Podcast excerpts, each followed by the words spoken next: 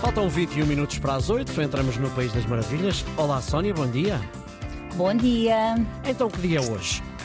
Olha, hoje é Dia Internacional da Tolerância Zero à Mutilação Genital Feminina, um flagelo em muitos países de África e também em alguns países do Médio Oriente e da Ásia, mas sobretudo em África. Há 30 países de África onde ainda é prática comum, liderados pela Somália. Segundo estudos, estudos recentes, cerca de 97,9% das meninas e das mulheres passam pela mutilação genital feminina. 97,9%. Bom, em bom rigor é o mesmo dizer que são quase todas, praticamente, não é?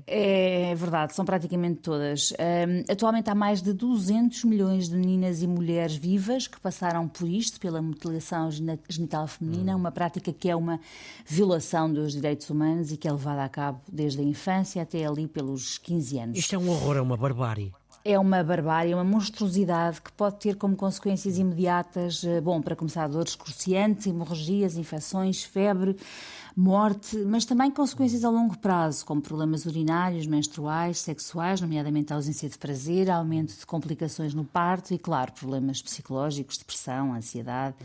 stress pós-traumático, enfim. Bom, mas este é o País das Maravilhas, onde nem sequer se deviam falar de coisas horríveis, de que ouvimos falar todos os dias em todos os noticiários, mas às vezes é preciso fazer a contextualização para depois contar a história com um final feliz. Vai chegar agora, certo? Vai chegar agora. Ellen Serbamo, não sei se é assim que se diz, Serbamo, tem 22 anos e é da Etiópia e tem sido um símbolo de resistência e bravura da Unicef, porque fugiu de casa sempre que a família planeou a sua mutilação. Na comunidade Midore, que, que é é a sua. É suposto que todas as raparigas passem por este pesadelo, como prática tradicional, entre os 11 e os 13 anos.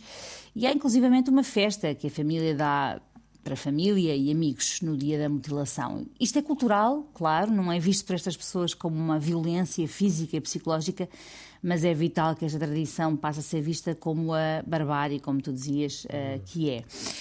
Voltando a Ellen, quando ela descobriu que a mãe estava a preparar uma festa, eh, pois fugiu para a casa de um familiar porque percebeu que seria a próxima. Lá em casa, todas as suas quatro irmãs mais velhas tinham sido sujeitas a esta mutilação e ela sabia que os pais estavam a planear o mesmo para ela.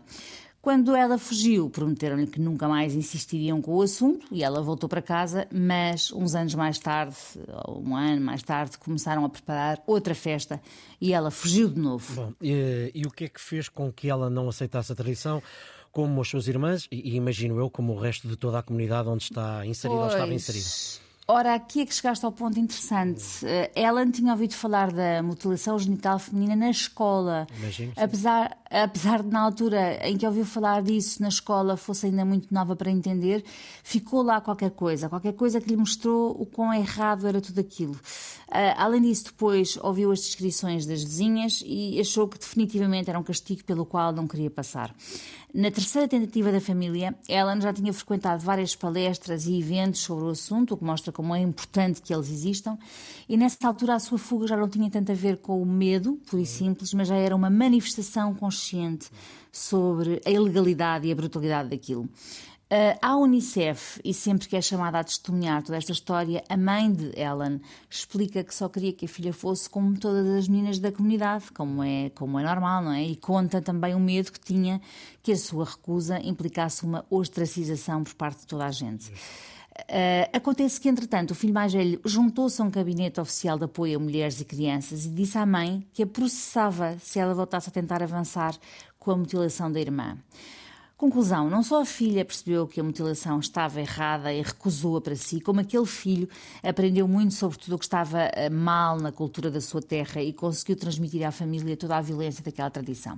A mãe diz que foi graças à convicção da filha e à pressão do filho que ela parou de perpetuar algo profundamente enraizado na, na comunidade. Ellen, a única das filhas não mutilada, diz estar profundamente orgulhosa da sua mãe, que hoje em dia até promete às vizinhas fazer queixa delas se porventura souber que tencionam mutilar as suas filhas. E isto, uh, Ricardo, diz tanto sobre o poder da escola, não é? O poder da aprendizagem, o poder da evolução das mentalidades Informação é poder, que não tenhamos dúvidas sobre isto, poder ter voz, poder transformar e às vezes, eh, numa outra medida, obviamente, todos nós devíamos lembrar-nos disto quando andamos um bocadinho eh, feitos zombies a vaguear nas redes sociais, sem escolhermos muito boa informação e cultura e arte. Quanto mais aliados, pois mais facilmente nos mutilam de outras formas, é óbvio. Eh, ela é, sem dúvida, um exemplo merecedora deste país das maravilhas e de uma vida maravilhosa daqui para diante, assim como seu irmão e no final da história, toda a família. Ainda bem. Então, 910370290 eh, é o nosso número de WhatsApp para receber as suas mensagens. Já sabe que pode enviá-las eh, por escrito, por áudio, é como quiser.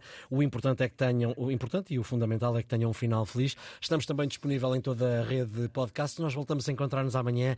Eh, a esta hora, até amanhã, Sónia. Até amanhã. Até amanhã.